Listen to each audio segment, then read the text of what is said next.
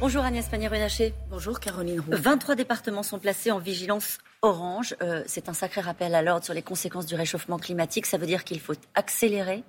Ça veut dire qu'il faut accélérer et c'est ce que nous faisons. C'est le premier pays, la France, qui confie directement à la Première ministre la responsabilité de la transition écologique énergétique avec euh, deux ministres en appui.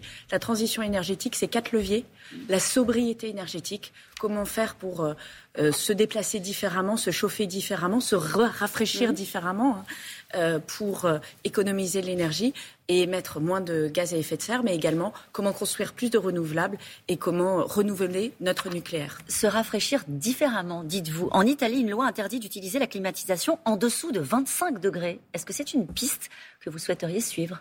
C'est une piste qui a été regardée euh, par les experts, euh, qui a été euh, regardée aussi par certaines organisations dans, le, dans, des entreprises qui se sont posées cette question. Vous savez qu'il y a des entreprises qui sont très engagées dans la transition énergétique et ça fait partie des sujets sur lesquels je souhaite une bonne idée, concerter. Ça fait partie des sujets sur lesquels je souhaite euh, concerter euh, euh, à la fois l'administration, hein, les représentants de l'administration. Nous gérons des agents, nous gérons des mètres carrés, mais également faire en sorte que les organisations syndicales et les organisations professionnelles se parlent pour, se parlent pour trouver des solutions. Pourquoi est-ce qu'il faut concerter sur un sujet comme celui-ci? Parce que c'est de l'organisation du travail, parce que c'est l'organisation des déplacements et parce que chacun dans son travail a des euh, je dirais, conditions différentes. Ce n'est pas la même chose de rafraîchir lorsque on mm. est assis à un bureau ou lorsqu'on est en mouvement euh, constamment.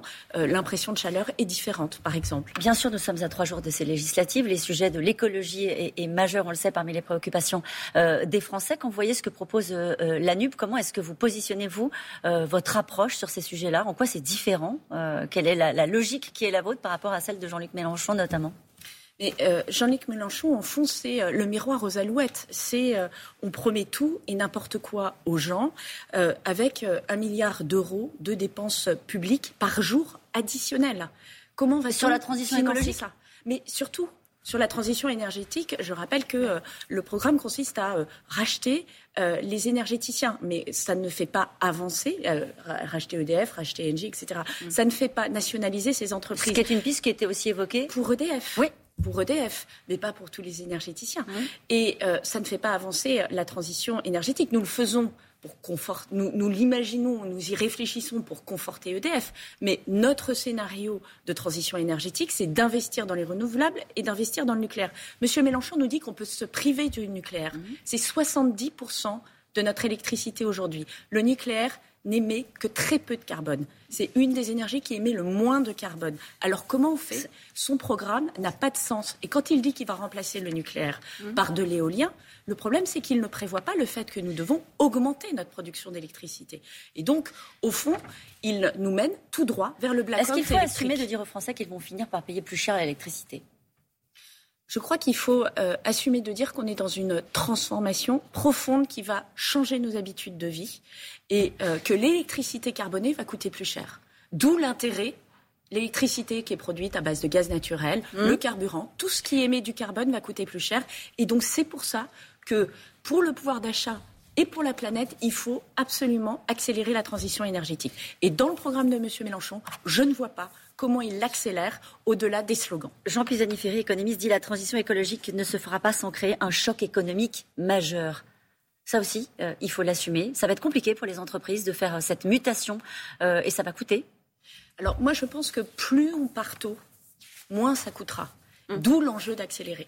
Plus vous vous adaptez à euh, un système où l'énergie qui émet du carbone coûte cher, c'est-à-dire vous êtes un industriel, vous utilisez du gaz naturel, ça va exploser. Et eh ben si vous commencez vos investissements aujourd'hui pour vous passer du gaz naturel et aller sur des systèmes électriques mmh. qui émettent moins de carbone en France parce que nous avons une énergie, une électricité décarbonée, alors vous restez dans la course. Et c'est ça que nous devons accompagner, et c'est ça que nous avons déjà accompagné. C'est pas trop tard. Je rappelle que non, je rappelle que nous sommes le gouvernement qui avons le plus accéléré la diminution de nos émissions de carbone. Je rappelle que dans l'industrie, nous avons économisé 3,9 millions de, tonnes d'émissions de carbone par an. C'est gigantesque. Mais puisqu'on parle de Jean-Luc Mélenchon, il dit qu'il faut, dépenser plus, il faut faire de l'investissement, il faut s'affranchir des règles Monsieur européennes. Mélenchon, il nous dit plein de choses, mais il ne se l'applique pas. Il a voté contre la loi d'accélération des énergies renouvelables. Il a voté mmh. contre.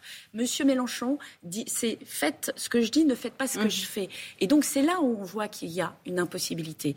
Monsieur Mélenchon n'est pas cohérent. Sur les questions notamment écologiques Sur les questions écologiques comme sur les questions économiques. En tout cas, il vous demande, Monsieur Mélenchon, comme vous l'appelez, de baisser d'un ton. Euh, vous, les macronistes, euh, voilà ce qu'il a dit hier, notamment euh, après les propos du président de la République sur le tarmac, alors qu'il partait pour une visite, puisqu'il il arrive à, Kiev dans les heures qui viennent. il avait dit, le, le président de la République, qu'aucune voix ne doit manquer à la République, mettant, renvoyant dos à dos les extrêmes. Il vous dit, il faut baisser d'un ton. Mais moi, je réponds à, M. Mélenchon, j'ai toujours été engagée à gauche, que je suis inquiète pour mon pays. Pourquoi vous êtes inquiète? Parce que je pense que le programme de M. Mélenchon, ce miroir aux alouettes, à la fin, c'est l'image de l'austérité. Et cette austérité, c'est des usines qui ferment. Je rappelle que 40%, par exemple, de l'emploi industriel dans les Hauts-de-France, c'est des investisseurs étrangers. Le programme de M. Mélenchon, il va faire fuir ces investisseurs étrangers. On fait quoi quand les usines ferment? On fait quoi quand le taux de chômage augmente? Et donc, cette euh, perspective m'inquiète pour le pays. Nous avons deux possibilités. Oui. Un programme qui est réaliste et qui est porté par le président de la République, et un programme qui est irréaliste et qui promet tout, mais finalement se traduira par l'austérité, qui est porté par M. Mélenchon. Et lui, il dit l'austérité, vous êtes en train de la préparer. Euh, il y a un plan caché du gouvernement, c'est 80 milliards qu'il va falloir sortir, et au fond, vous ne dites pas la vérité aux Français, euh, l'austérité, c'est pour après. Mais M. Mélenchon ment. M. Mélenchon euh, nous explique qu'on aurait un plan caché, mais il ne nous explique pas comment lui finance 300 milliards d'euros. 300 milliards d'euros de dépenses publiques supplémentaires. Euh, les Français, euh, ils ne sont pas idiots. Ils savent bien qu'on ne peut pas vivre à crédit éternellement. Qu'il nous explique comment il va augmenter les impôts. Il les augmente partout. Il crée de nouvelles taxes. Et quand il nous dit c'est les riches qui vont payer, on est toujours le riche de quelqu'un. En réalité, c'est les classes moyennes, c'est les classes moyennes inférieures qui vont payer. Merci beaucoup Agnès Pannier-Runacher d'avoir été notre invitée ce matin. Merci beaucoup.